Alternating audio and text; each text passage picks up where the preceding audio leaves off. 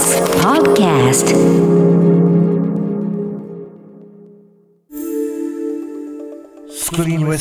ラ。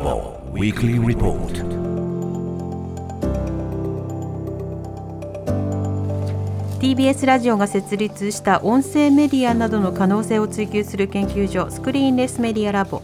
毎週金曜日のこの時間はラボのリサーチフェローで情報社会学がご専門拓殖大学非常勤講師の塚越健二さんに最新の研究成果などを報告していただきます。スタジオにお越しです、はい、どうもよろしくお願いします。くお願いし田越まですす。はい。さて今週は何の報告ですか？そうですね。あのまあ10月でねちょっと今日はあのおお天気があれですけれども、い。ちょっと皆様夜になるとこう聞こえてくる音があるんじゃないでしょうかということで、その虫の音ですね。はい。ちょっと今日は秋になると耳にする虫の音についてご紹介したいと思います。研究ですね。はい。紹介したいんですけれども。はいうん。日本では一般的にですね、まあ、夜聞こえるその秋聞こえるコオロギとか、はい。そういった虫の音はですね自然の情景を感じさせるっていうんで、まあ、基本好ましいというふうに思われている。そういう音ですよね。うん。まあなんですけれどリラックスの時にねそうそうなんそうなんです虫の音とか。はい。なんですがこれ欧米ではですね騒音になると。へうるさいっていうことになる。ということで。え嫌われてるの？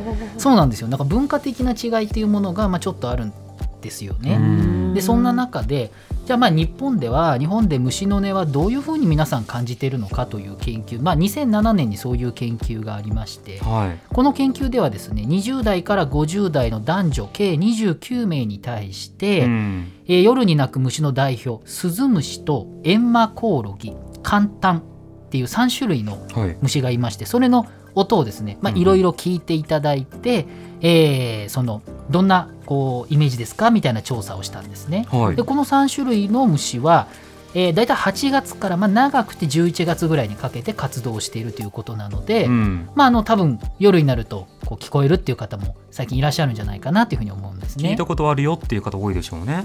そうですね、で特徴なんですけれども、はい。3種類の虫に全部とあのこう特徴しているのが共通している特徴がまあこう音が高いっていうことと、はい。美しいっていうことと、うん。あとなんかこう清涼感があるっていうですね、基本的にさいい。イメージジがあるし、あのまあ、リラックス効果があるんですね。うん。でその中でさらにこのスズムシエンマコオロギカンタンっていう中で、えーちょっと特徴があるんですけれども、うん。ちょっと今日は聞いていただこうということで、はい。はい。はい。聞いてどう感じるか。そうですね。お。皆さんちょっと聞いてみたいと思います、じゃあまず、はい。はいスズムシの音を聞いてください。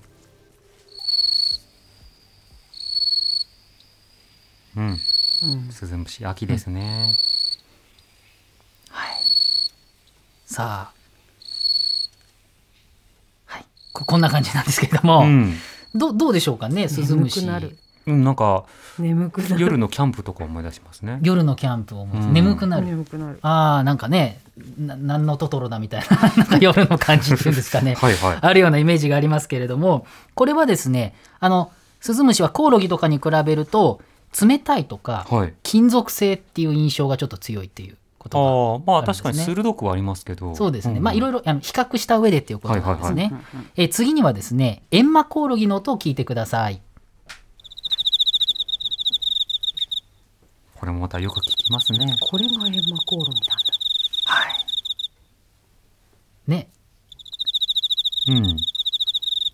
どうでしょうか？嫌な印象何もないですよ。全然嫌な印象するうんなんもないです。そう先ほど言ったように、まあ、基本的には美しい高音声量ってものがあるんですけれども、はい。こちらはさらにですね、まあ、温かいとか、うん。深みがあるっていうような印象がちょっとある音だということなんですね。虫の間で比べると。そうなんですね。なるほど。でそして最後簡単っていうあの虫の音簡単。そうはい僕もあんまり聞いたことなかったんですが、ん。簡単。ちょっと聞いてみてください。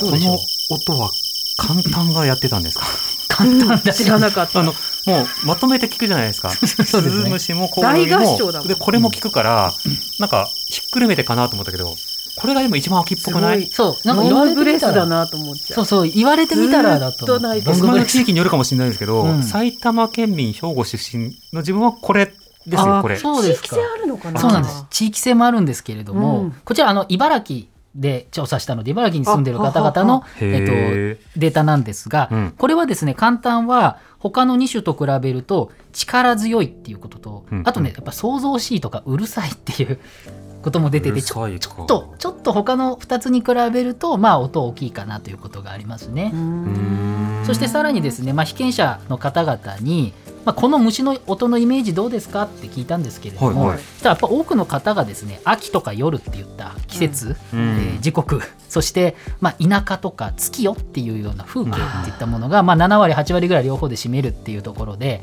まあ、全体的にやっぱり皆さんもそうだと 失礼思うんですけれども、ちょっと季節季節感みたいなものを感じるんじゃないのかなというふうに思いますね。やっぱりイメージ何をくっつけるかで音の印象も当然変わるし、うん。嫌な印象ないですよね。やっぱ秋の昆虫たちって。そうですね、うん。そうなんです。さらにですね、まあ、同じあの研究者も参加した別の研究ではその聞いている時コオロギたちの音を聞いている時の脳波をこう被験者の人たちの脳波を調べたところやっぱアルファーファっていう落ち着きが出るっていうね。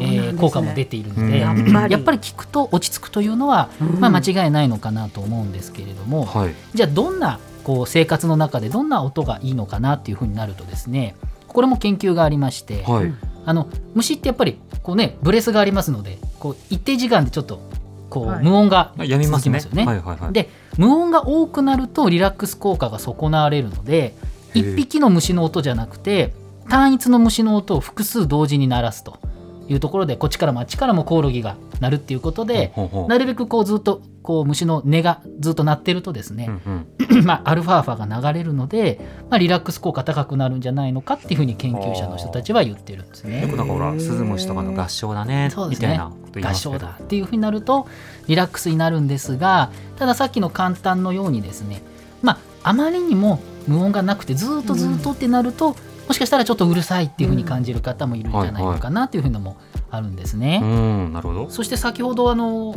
お話しされてましたけれども、はいやっぱ音の評価に関しても地域の文化差っていうのもやっぱりあるということなんですね。うんでやっぱりイメージも住んでる地域によって変化があるっていうふうにも考えられるということなんですね。はいで鳴いている虫について知っているとあスズムシだねコオロギだねとかあとあるいは知らなくても聞いたことある昔から馴染みの音だったりすると、えーそれがこう認知度が高いので快適感とかこう親和感ってなんか親密さを感じるっていうことで非常にリラックスを感じるそうなんですよね。うんうんなのでこう先ほど私がこうご説明したら何ていうのかな感声工学といいますか音響学的なこうデータなんですけれども、はい。